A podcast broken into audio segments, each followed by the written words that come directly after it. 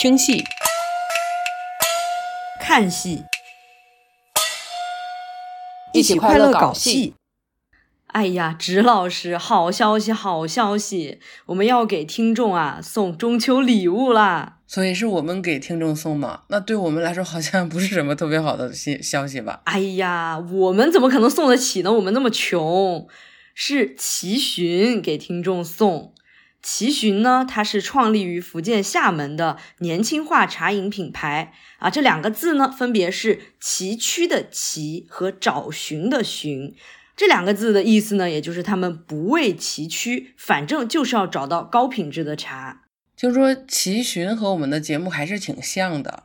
怎么说呢？我们节目呢，就是希望大家能够了解到戏曲是多么的有趣。齐寻的理念呢，是让更多人能够感受到喝茶是轻松的、有趣的，是没有固定模式的。哦哦，明白了明白了。那齐寻要给观众送点什么呢？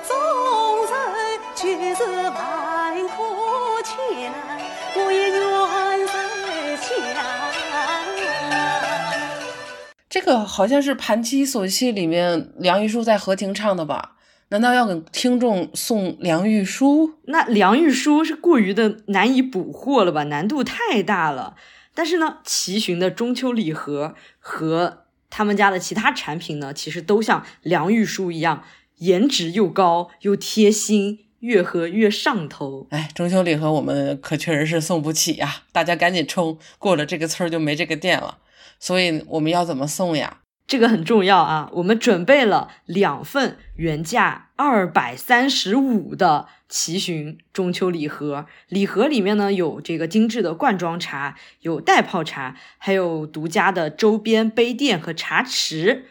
怎么送呢？大家注意听讲啊，这边是划重点，在二十三期的小宇宙评论区抽取一位。在导诊啊，就也就是我的微博发布的活动微博的转发区抽一位。如果呢你是比如说什么网易云、喜马拉雅的听友呢，你们就可以稍微考虑就是移步一下小宇宙和微博。哦，我是有在这个齐寻天猫旗舰店上面看到这个中秋礼盒的啊，不得不说这个设计感真的很绝。我觉得应该不会有人看到不了之后会不喜欢吧？反正我一看到我真的是很喜欢，而且他们家的茶确实是很好喝，而且很重要的是，我们节目呢，就是大家也知道我们很贴心嘛，虽然可能平时表现的不是那么明显，很多朋友可能都会像主播一样，就是脸非常的黑，怎么可能抽得到呢？你每个平台只抽一个，怎么可能抽得到呢？那就多送点儿呀，多送点儿。嗯，我们再来加码，微博转发和小宇宙的评论区呢，在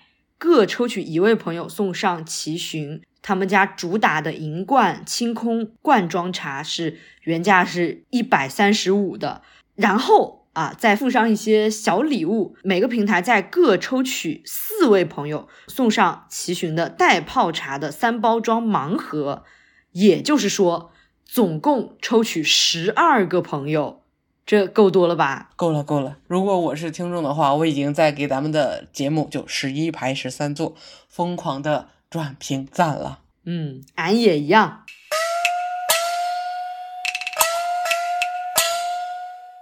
欢迎收听十一排十三座一档由两名孤寡猛女说十三话的戏曲主题类播客。我是电台的 主播，试图让大家记住我新名字的电台主播王玉直。嗯，你好，王玉直，我是越剧的前妻导诊。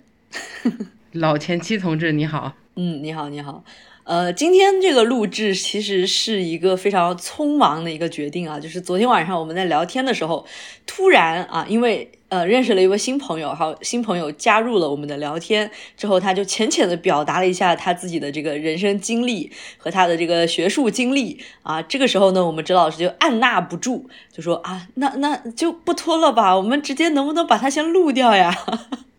太想上这个课了，因为这个朋友讲的特别有意思，就让我就是感觉打开了新世界大门，叫让我这个土狗焕然一新，就非常想知道全貌是什么，就就是催促着赶紧来录。嗯，因为我们之前那个节目里面是有提到过一些，比如说像这个所有的那种呃，像是戏曲啊那种表演模式，其实最开始它都是一个酬神嘛，啊，但是目前如果你真的是呃脱离了这个地方语境或者是一个民族的民俗民族的语境之外再来说，可能又会有一些可疑啊。但是我们今天就回到这个呃民俗民族啊这个地方的这个语境，然后来。讨论一下这些可能比较猎奇的内容，所以我们今天请到的就是呃尤老师尤尚林老师，这个名字真的是 有点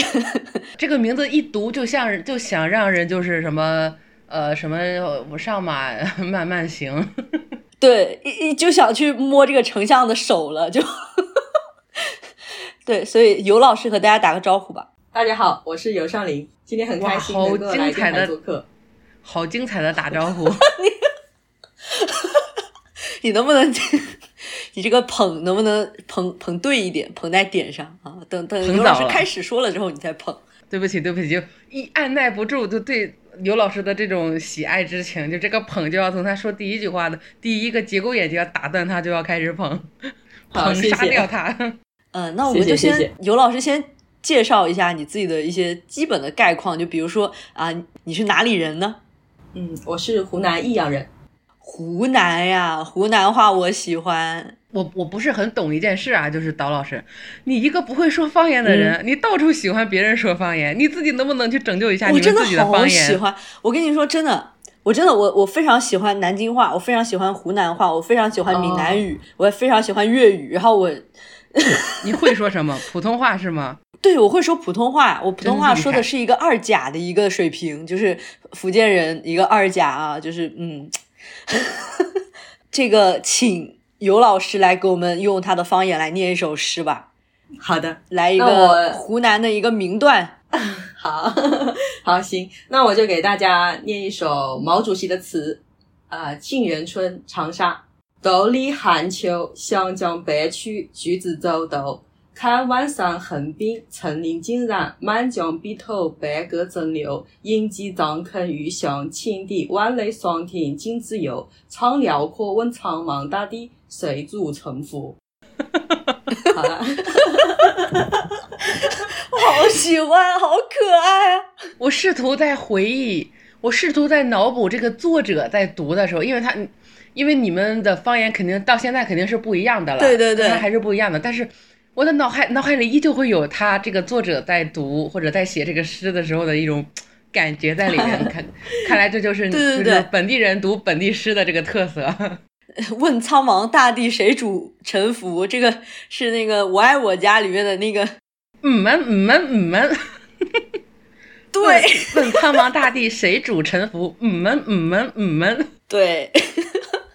刘老师刚才想说啥？你接着说。就是我们其实话还是比较相近的，因为我们呃，我虽然老家是益阳人，但是我们是我们区的话和益阳的另外一个区的话它是不一样的。然后益阳话呢是以资阳区的话为代表，我们的话呢就比较杂一点，比较接近长沙，然后呢湘潭还有这个湘阴的口音。就是说，对，其实跟毛主席的口音呢是有一点点像，但是不是特别像，就是还是有一点点像的。就就真的很湖南，对。就是 对这个这个既视感就有掉了，这只要有这个既视感，那就是成功的啦。嗯，那我们就我们电台啊派出直老师来 PK 一下，冲，直老师来，我们读起来确实难听，哎，你来一下嘛，没事儿没事儿，我读一下啊。嗯，肚里哈秋，湘江北曲觉得洲头，卡瓦沙后边层林尽染，呃马江碧头，百舸争流，鹰击长空欲向恰地，瓦垒相天霜天竞自由，就这样吧。大家能够明显的感受到这个河北啊和湖南啊这个两个不挨着的一一南一北，就确实差别很大，我们说话就是愣，就是愣，就咯楞咯楞咯楞 这种感觉。那叫咯楞咯楞。哦，行行行行行，嗯，那啊跑题了。对虽然我们擅长跑题，但是往回拉一拉。对对对，所以一开始我开场的时候提到了，嗯，尤老师是做一些戏曲方面的一些田野调查，那你能不能给我们介绍一下你是呃这个什么专业的？然后呃说不说你是什么学校的，这个也随随你便啊，就是你跟我们说一下你平时学了些什么，然后你平时都干些什么。嗯，好的。呃，我呢是中国古代文学专业，呃，研究生是古代文学专业。然后呢，对不起，中国这点儿学戏曲的博士硕士全被我们薅电台了，后面还有博士硕士没录呢。然后呢，那个是属于元明清方向当中的一个戏曲文学。哎呀，这个元明清方向，我们电台掌握了很多呀。各各个学校的元明清方向。我自己啊，我自己当时都是想考研，考的都是元明清的戏曲方向，然后我没有考上，太棒了，就是今天就是一个 loser 来听成功者、胜利者是如何学习的过程。对对对对，我当时昨天听他，我就觉得非常羡慕，就是很一一整个大羡慕。哎，尤老师继续继续。好，也是呃跟着导师做项目吧，因为一些机缘巧合，然后呢就是呃做了一些关于施工系的田野调查，还有呃像越剧，不是浙江越剧，是广东越剧呃的这样一一些调查，主要就是还是在做施工系啊、以这个为主。哦，那你和我们介绍一下什么叫施工系？就是师傅的师，公母的公，这个施工不是你门口有人装修那个施工啊，就是嗯，你介介绍一那当。然不是，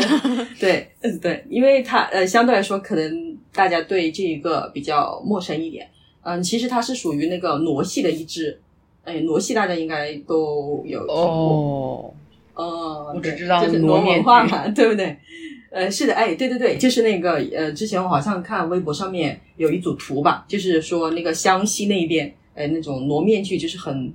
呃，突然就是很火嘛，有一组那个啊、呃照片转在那里了，然后我心想，这就是我们调查的那一种，对，嗯跟这一个呢就很很类似，编程里面是那个男主人公，他的名字叫挪宋啊，就是那个。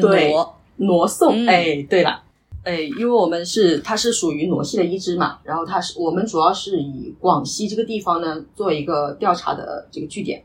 嗯，它呢那边有壮族的施工系，呃，汉族的施工系，瑶族的施工系，然后呢木老族的施工系和毛南族的施工系。我们主要是调查的是汉族的施工系，因为我们也不会壮语，也不会什么对瑶语，其他的语都不会，我们只嗯能调查汉语。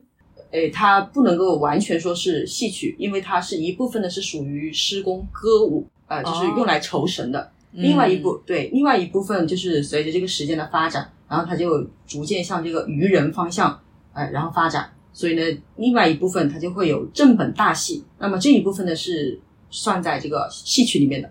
嗯呃我们的话主要是不管是因为是田野调查嘛，所以是酬神呢，我们也会去记录，然后呢，这一个渔人的我们也会去记录，一个是为了保存他的唱本，然后另外一个呢，就是为了保存一下他的这个演出的录像，然后呢，并且对他的这个施工团的演员进行一些调查和采访，嗯，主要是做这样三个工作。其实，嗯、在戏曲发展的过程中，它的前身可能就有点类似于是这种这种酬神的歌舞。那歌舞和戏曲之间的区别，我想象中它的区别可能就是它有没有表演一个完整的故事，然后它面向的是人、哎还是面向的是人还是这个鬼神？还是神？是的，就像其实我我昨天有有问那个呃尤老师，我说呃什么是戏曲？戏曲怎么去区分它？我之前看的二人转，我可能是因为我看到的都是一些呃有完整的剧本，然后完整的舞台呈现，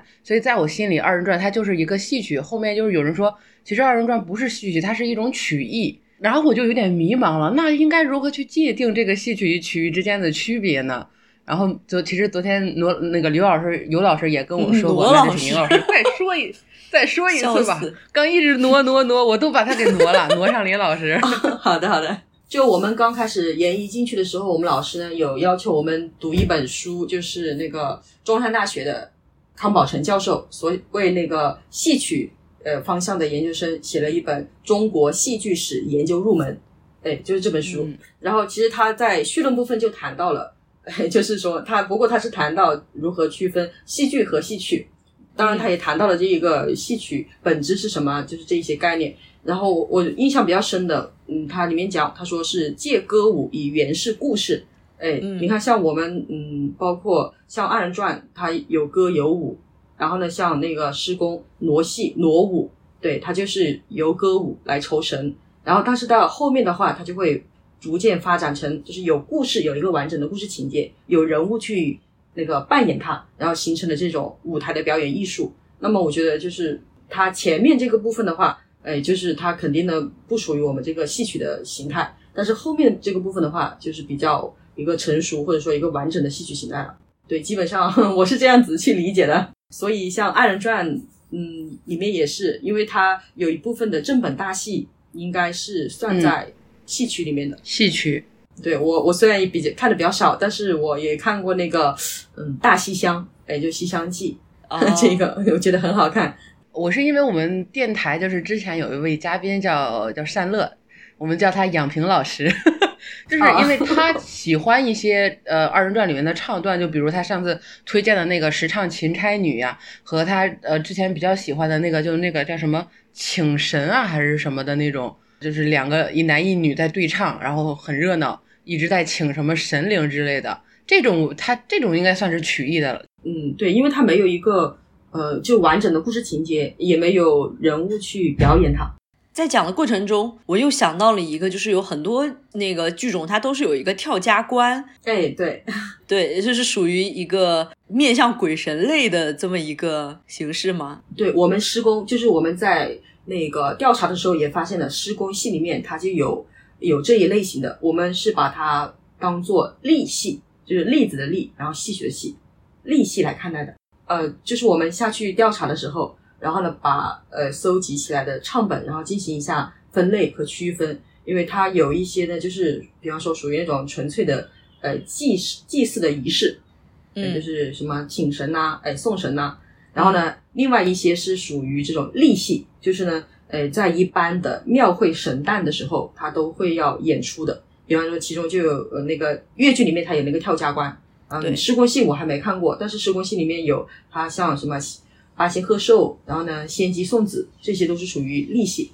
嗯，然后还有一种呢，就是属于唱赞类，呃，没有这个，比方说我们说的好几个人物去演一个完整的故事情节，他就只会由一个人扮演一个神，然后呢来诶唱这一个神仙的出身，诶就是唱赞类，哦。然后最后就是戏曲大戏，哦，因为之前相不是相聚，是那个潮剧的时候，那个我们的那个嘉宾大潘同学，小潘同学，他有分享给我给了我一段潮剧的，有点类似于酬神的那种，就像你说的那个什么仙姬送子是有的，还有那种好像是八仙过海。呃，还有一哎个是一个就类类似于就是那种学学问方面的一个神灵，就这种这种就是你说的那个那个意思。那其实潮剧它酬它里面的酬神元素也是很多的。对，就是福建、广东和广西这片地方，因为我们在调查的时候就就有说过，就是这一片地方它的民间神灵是非常的丰富，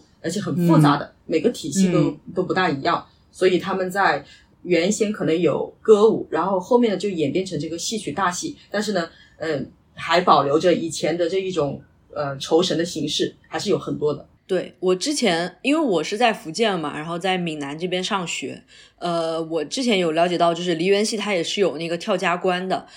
而且，嗯，有一个可能是。并不是和这个酬神这么关系这么密切，只是我之前去看一个新编戏，就是梨园戏的《董胜与李氏》的时候，开场就是有一个香炉放在那里，所有人在等待开场的时候，那个香炉里的三支香就在烧，然后这个时候你就可以看到台上的香在烧，然后你坐在底下可以闻到那个香火的味道。那当时我突然就觉得，虽然我虽然我小时候长大的环境是没有这个这种，比如说庙会啊这种的习俗的，但是我在那边就可以感觉到一种这个戏可能本来就是来源于民间，然后呃，它到这里又有一种这种嗯仪式感嘛，对，就是突然感觉有一点好像不是在剧场里，而是可能就是在一个什么搭台子 搭出来的，然后你在一个乡下田野里面的这种感觉，对，其其实像这种民间的东西，真的还是蛮多的。就是我小时候，我们这儿因为我们这儿寺庙比较多嘛，会经常酬神，会有那种骑毛驴、跑旱船啊，都就是有就在那个村子里转，在村子里哦绕，放鞭炮，非常热闹。还有我小时候我最大的梦想就是骑一下那个毛驴，但但是我长大之后这个东西没有了，现在就已经没有了。哎呀，那回头我们那个给你攒一个毛驴送你。谢谢谢谢，不用了不用了，也倒也不必，感谢感谢。我们昨天在聊的时候啊，就说到了，因为我们之前出现的所有的人，要不就是爱好者，要不就是搞文本的。那我们今天啊，就是回到回归到了这个田野，就是一个 呃亲自啊走到了田野里去进行了一些这种调查的尤老师。那你就接下来就给我们介绍一下你这个在这个田野里啊，就是在这个田埂上 发生了什么样的事情？好的好的插，秧，是差不多了。对，嗯，我们主要是这个施工系田野调查，主要是集中在研一和研二的上学期。呃，我们主要是去调查了前前后后啊，就是施工系的话是有十五次。我们就是分析了一下，它有的三大类型，一种呢是属于庙会神诞，呃，就是神仙的这个诞辰；另外一种呢是属于红白喜事。那么最后一种呢是属于公益性质的，或者说政府性质的演出。哦那么其实其实比较有价值的肯定是前面两种。那我今天就向大家介绍一下比较有意思的、很有趣的庙会神诞。哎，好的好的在好神仙耶的诞辰。首先给大家就是分三个部分来讲一下吧。嗯，第一个呢是就是我在田野当中，哎，在民间所见到的一些丰富多样的神灵。因为我们小的时候读《封神榜》，然后再读这个《西游记》，对，都会看到，哎，是呃，以前是玉皇大帝神仙啊，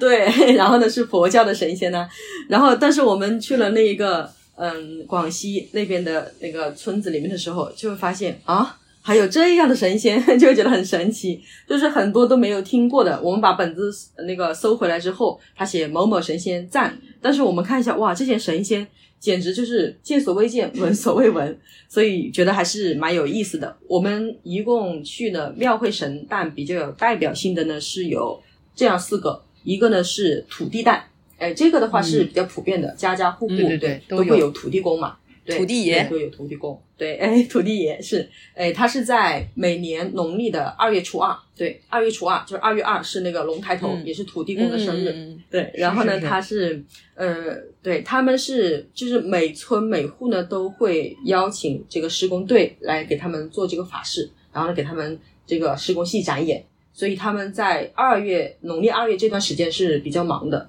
有的时候是从这个初一一直忙到那个十五，哎，他们就是说这半个月都会很忙，哎，像有一年好像是一八年还是什么时候，就是他们呢就是从二月初一一直演到了二月十二，就是一天都没有休息，就那个施工队。像这一个类型，第一个就是庙会神诞的那个步骤，就是先要发鼓，就发鼓啊。就每次的话，其实除了施工到场，道工呢也会到场，所以呢他们都要发鼓。什么叫发鼓呢？就我请教过我那个团长？哎，道工就是我们说的这个嗯道教，对不对？就是东汉那个葛洪的道教，对。然后后面就是到了这个民间，就是我们说道士，茅山道士。哦，也会有道士对对对过来。对，就对，就道工跟施工呢，一般都会同时出现，因为施工它其实就是跟道工的关系是很密切的。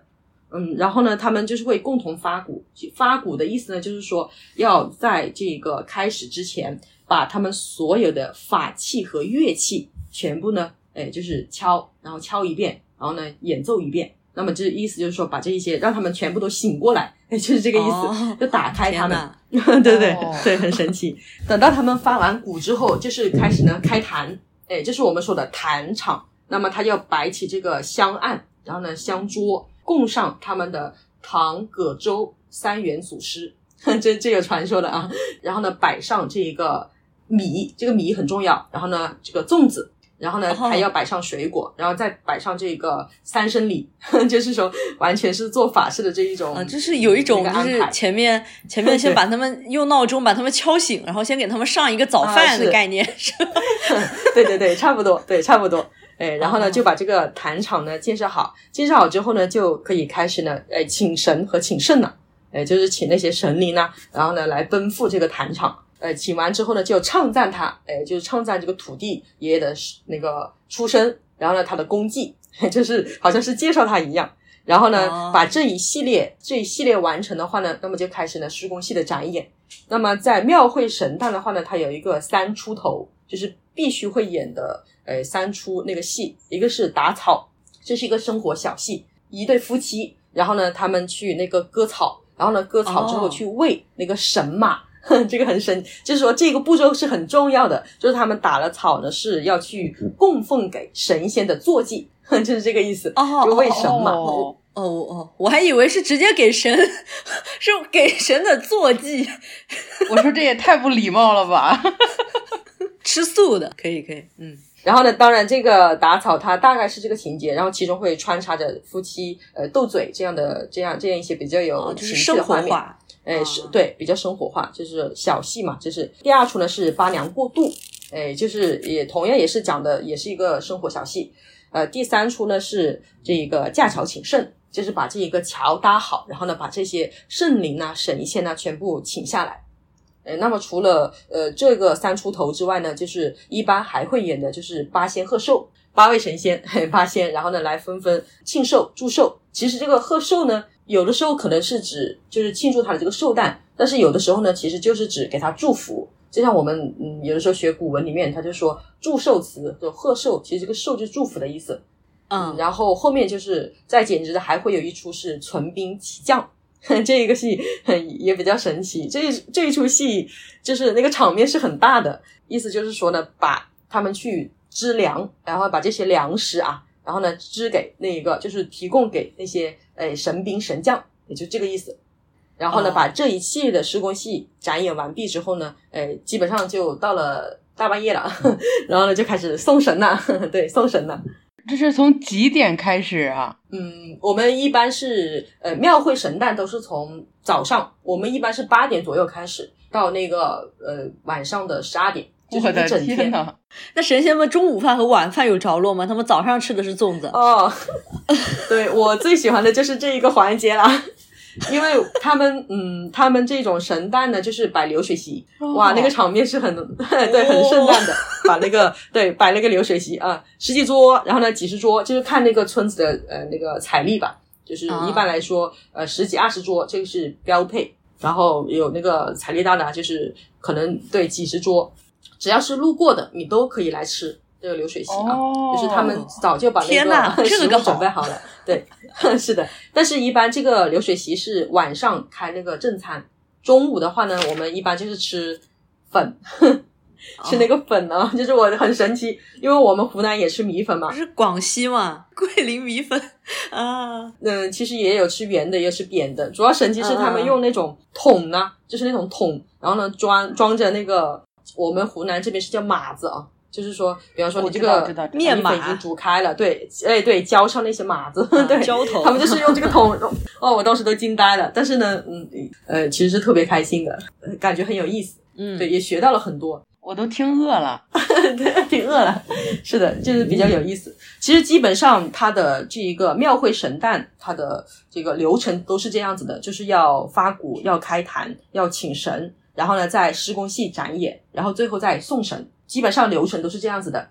其实我觉得咱们现在就是对施工系的这个概念是完全没有的，因为这这个是广西那边的是吧？我们好像对那边的整体的戏曲好像就是一个大的一个空白，是那个采茶采茶戏还是采茶什么？是那儿的吗？呃，是云南的，采茶戏是福建，哦，是云哎啊呃，云啊，呃，福建，云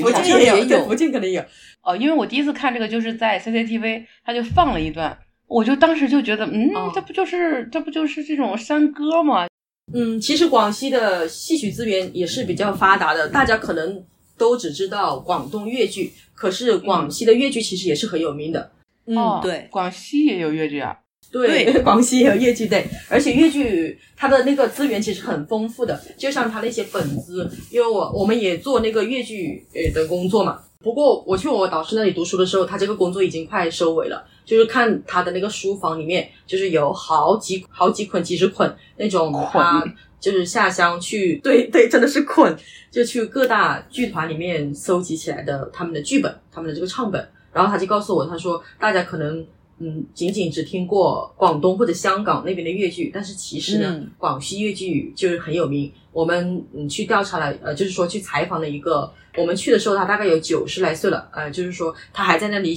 回忆啊，应该说应该算是就是回忆他之前的那些剧本。他说，他告诉我们，他说那个广东有某某剧团到他这里请他，就出一万块钱，嗯、就是一个剧吧，好像是，然后呢，请他来、哦呃回忆那些剧本，对，然后他就说他已经编了十二个排场啊，什么什么什么的。其实广西粤剧它是很有名的，就相当于它有的时候还会滋养一下广东的粤剧和、哦呃香港的粤剧。广西还有团吗？呃，广西粤剧，呃，对，广西粤剧肯定呃是有团的。我们跟的是一个，除了施工系这个团之外，我们还跟了一个北海市的粤剧团。哦，他们每年呢是有固定的春班跟秋班演出，就是会呃下乡大概会呃半个月到一个月左右吧。因为戏曲这个发展从古时候到现在，中间其实经历了非常非常多的波折，尤其是这个我们的这个现现代啊那一段，就是有一些复杂的那些历史，就经历了那些之后，即使是有文字记录，然后也。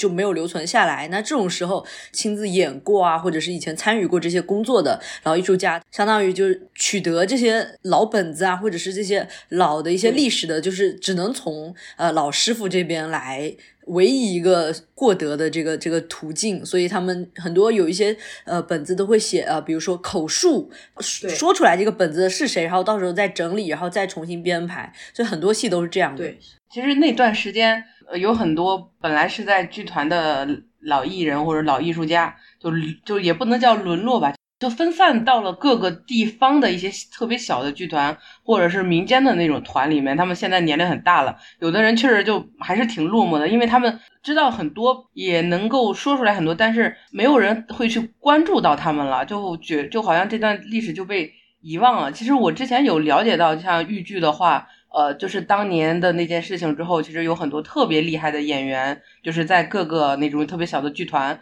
就有一位老师现在都已经九十多岁了，他还能唱，他就一直想趁我现在还有力气，尽量的想去录一些东西留下来。感觉老人家也非常的无奈，因为他自从说想录这个之后，他的嗓子其实就一直不是很在状态了，其实也很正常，老人家都已经九十多岁了，所以有些事情确实是没法说，就挺落寞的。所以像这个我们尤老师和他的老师，他们这这个戏曲的这个学术的工作者也是非常的重要。一个是调查他们那边的啊形态啊，还有就是一些文本的一些获取，这些就是啊很重要。做一点点小小的工作罢了。能够尽自己最大的能力再去挖掘和保留住还能够留下来的一些东西，真的是挺挺伟大的。虽然我们现在是在大环境、大语境来说，可能是需要破除迷信啊什么的，但是这些曾经存在过的东西，它确实是存在过，而且它是这个相当于是文化的一部分。那我们确实是不应该把这一部分的东西就把它全部归类为是迷信。那你它的这个形式上的一些内容，它确实是呃丰富的，它确实是精彩的。那这个我们肯定是不能否认的。嗯，对，嗯是的。哎，对了，尤老师，你能不能唱两句，让我们感受一下什么是施工戏？它大概是什么什么感觉的？我可以放那个音频或者视频，但我真的不会唱，因为我都不会讲他们那边的话。我真的是，我其实有演出过，就是不过那是呃，首先第一次其实就是去跑了一个龙套，因为因为他们也不是那种很正规的，呃，像什么呃国营啊，或者说政府的团体，他们其实就是民间的。所以呢，嗯。他们有的时候演员呢，呃，大部分都不是那种职业型的，所以他们有的时候呢，可能就是缺了个人啊，少了个人，诸如那种不大重要的什么村姑啊，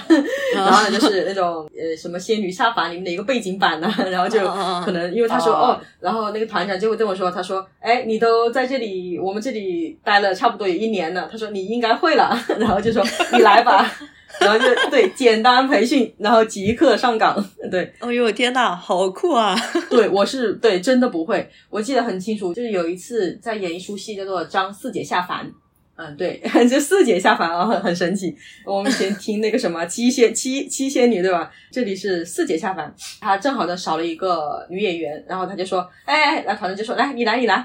然后就说来赶紧，阿姨就拿出了她的那个衣服，蹭蹭蹭蹭蹭替我给呃穿上，然后呢就拿把扇子给我，然后他就说你就跟着这个三个呃那个演员一起走啊，然后但是呢我那个时候还没有培训。我不知道怎么走，然后呢，每次走的我说那个那个阿姨，她就拿着那个拂尘或者拿着那个扇子，嗯，哎，往这里，往这里，对的，就是说这样走啊你，对，但是我是真的不会走，然后张开嘴，然后呢对口型，你这就让我想到那个 那个相声，不懂这个戏的人，他上去跑龙套，司马懿那个空空城计，司马懿他那那个四个兵不是一边站两个嘛，然后一边站了三个，一边站了一个，然后那司马懿上来都愣了。说这这这这怎么就是？他就只暗示那个人过去，过去那边一边两个那个人啊没看懂，然后那他不过去，就另外一个人过去了。然后这个人一看啊，他走了，他也就跟着过去了，他也跟着一边一个一边三个，对对对对。然后就司马懿就唱什么什么一边三个一边一个，就反正挺出名的一个梗，好像是那个侯宝林大师的那个相声，特别好笑。哦，侯宝林大师的涉及戏的相声真的很棒。对对，原来这个人是你呀、对，就是我，对。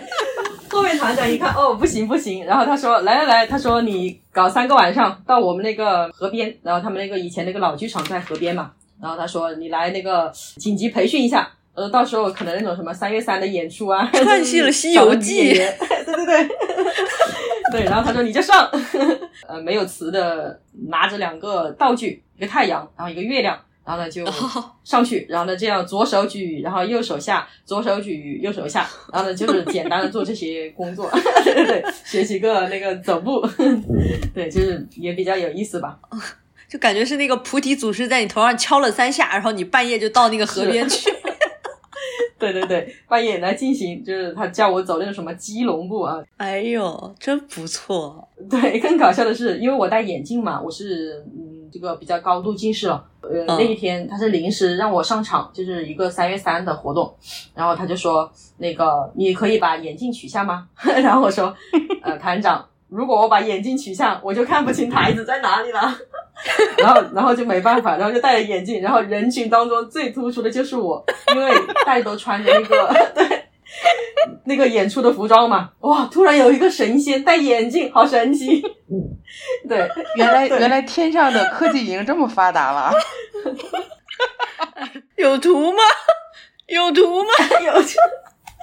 其实是有的。可以跟我吗？同门说，我说，我昨我昨天在看了一下我们拍的那些视频什么的，然后就看到哇，一张就是晚上拍的嘛，就特别朦朦胧胧。但是我一看，这个人肯定就是我，因为只有我不会做动作，全场对，只有我不会做那个动作，全场就很痴呆的站在一边，嗯，所以就其实其实也是蛮有意思的。我导师他特别鼓励我去做这件事情，他说。对，他说这是一种一种那个经历，而且我们第一次去串那个村姑的时候，我导师他还全程拿这个手机跟着我们，给我们拍。他说来来来，你们俩看镜头，然后又给我们拍一个，就特别有意思。老师不要拍，直拍他老人家可开心了 就。是神仙的直拍。那个什么生图直出。对，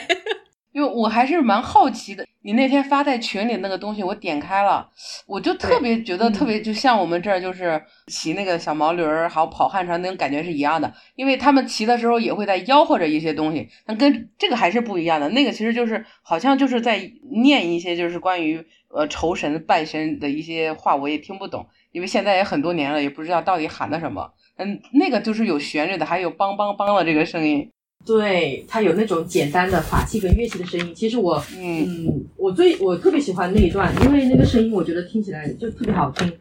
我之所以叫游少林，我就是特别喜欢游少林当中他们那个上桥的时候，时候不是有一段那个锣鼓声嘛？我特别喜欢那一段没有唱词的那一段锣鼓的声音，所以我我很喜欢他们那个团里面就是很简单的一些法器和乐器，然后敲出的声音，我觉得嗯很好听。我也很喜欢，就是戏曲的过门儿表演的时候，那个舞台上的人只有动作，然后突出那个乐器的乐器声音的时候，我觉得真的很好听。传统嗯乐器的敲打出来的这种声音，它真的莫名吸引人。我要说一下，我们戏曲人闲扯计划呢，除了王婉娜之后呢，我们就目前是有一个暂缓啊，但是其实我们有联系了一个乐队老师，但是这个乐队老师什么时候能够上呢，就不一定了，所以大家还是啊，就是先先等着啊，就关注我们，等着。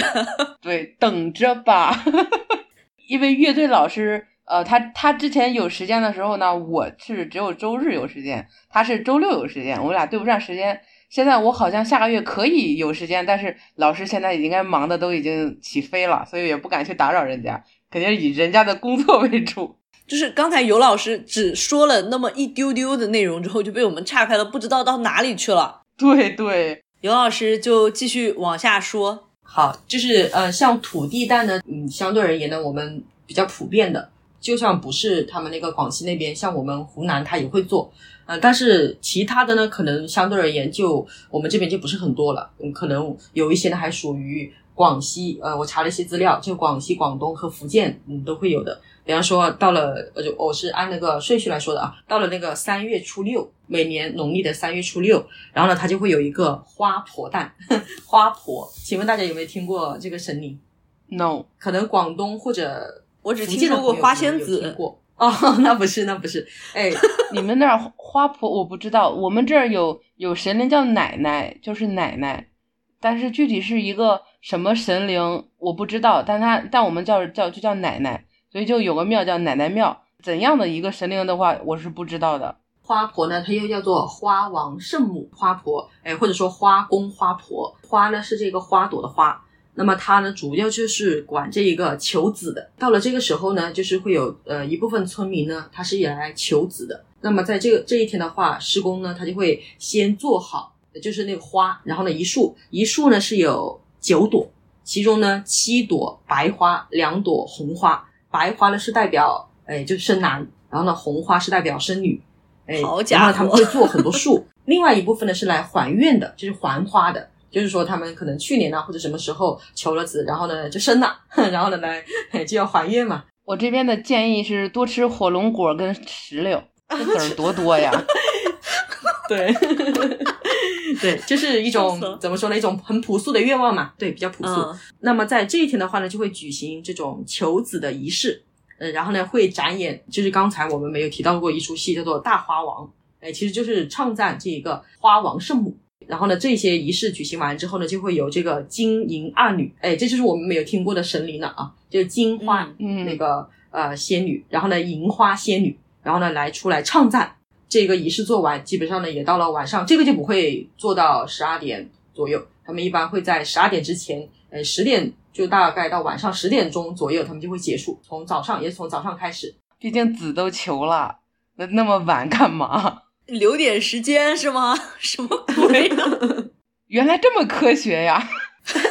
对，科学科学，对他们是科学与这个就是信奉这个神灵啊，它是一致的。信的很科学。比较独特的一个地方呢，就是他们有这个花，嗯，在他们这个语境里面是代表的子嗣，红花和白花，嗯然后代表的一个是女孩，一个是男孩。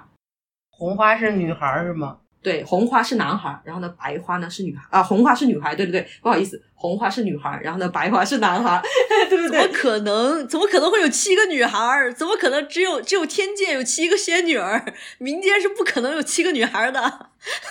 是的，哎，就七七朵嘛，呃，七白，然后呢，二红，就是七男、嗯二女，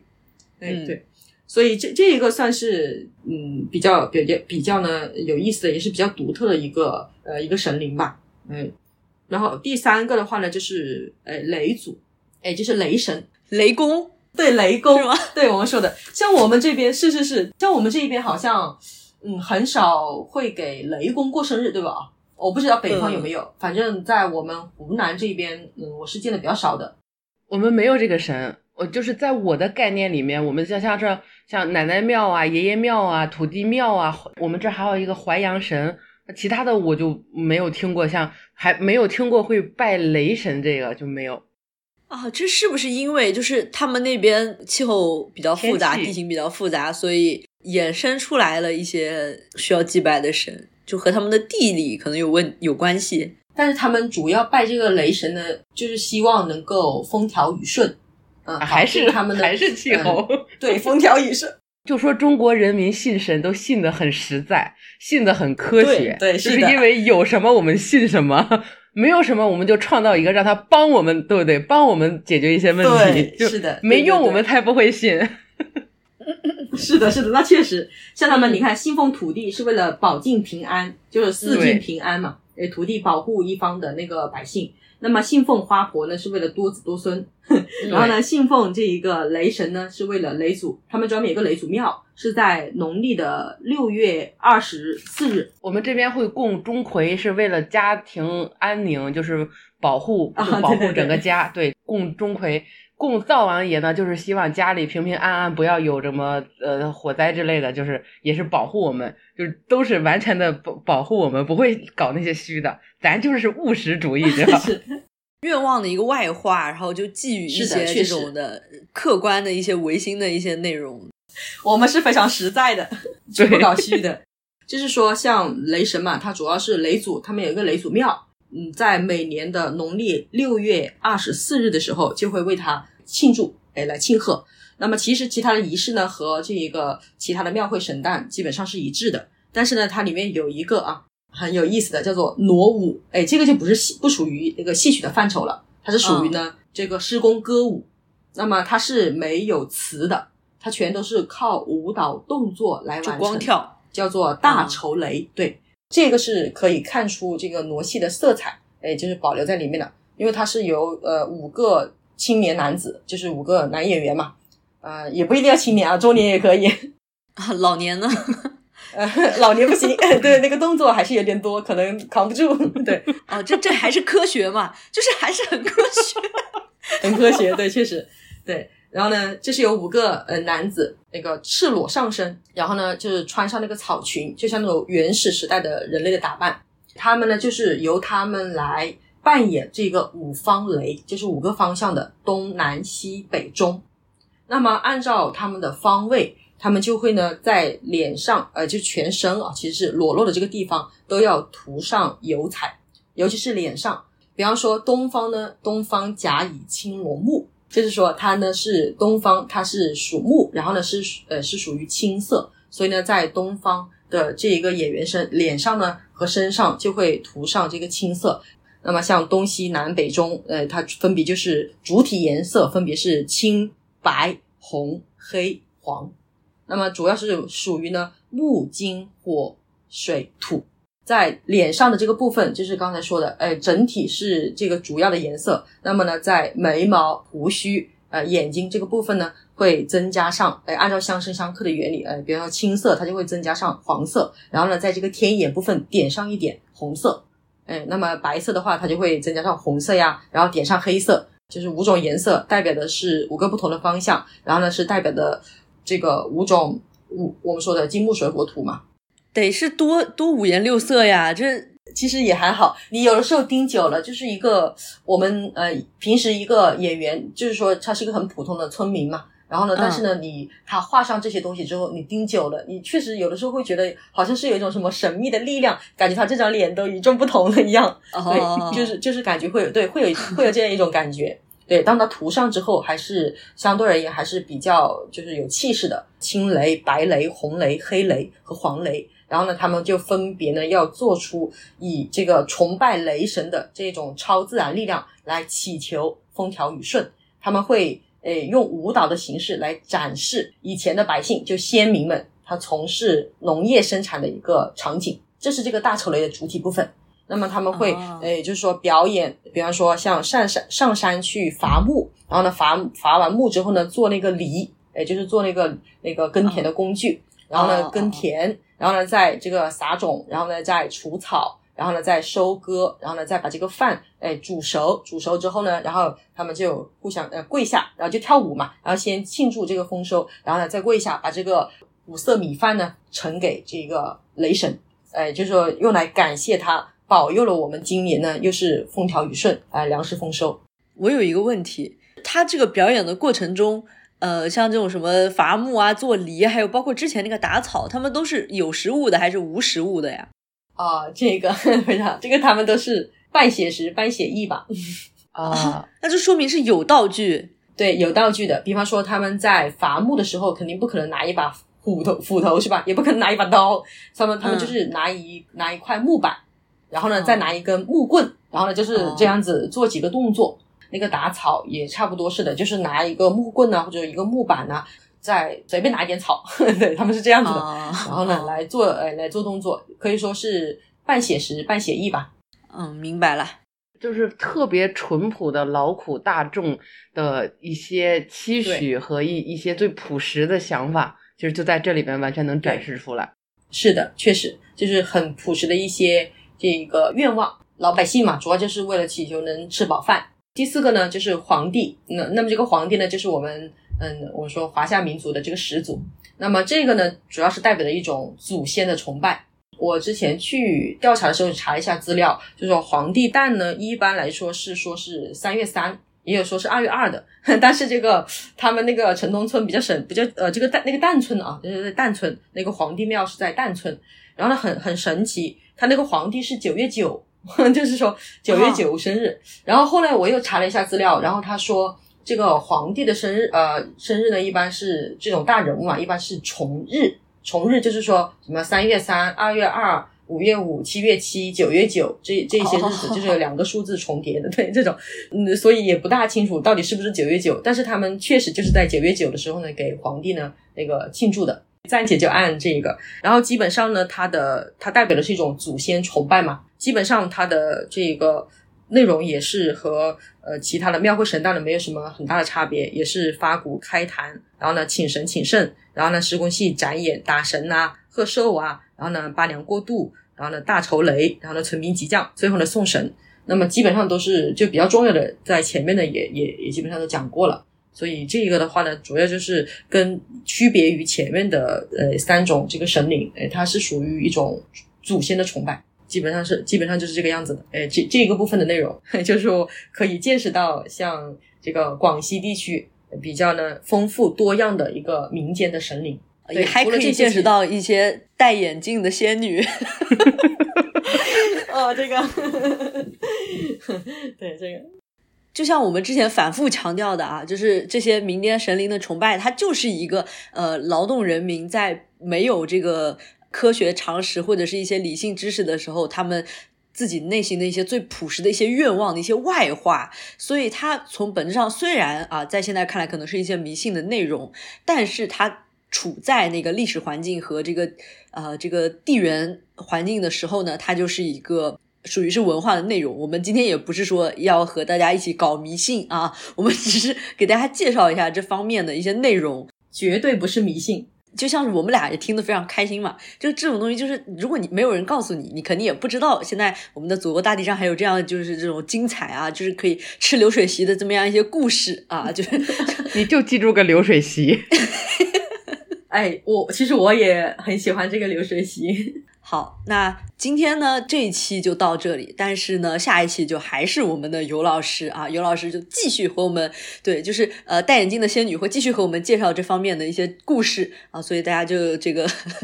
敬请期待啊，一定要订阅我们。还有呃尤老师，你觉得我们这个最后放一个什么？啊，好，我到时候呢给大家呃，就是放一段那个仙姬送子，它和其实和这个董永和七仙女呢有关系。呃，那么之之前我看那个 B 站好像有人传的那个仙姬送子，但是我看了一下是壮族的，但是其实呃后面我看了一下，除了语言听不懂之外，其实他的那些表演的城市也都差不多，所以到时候给大家放一下。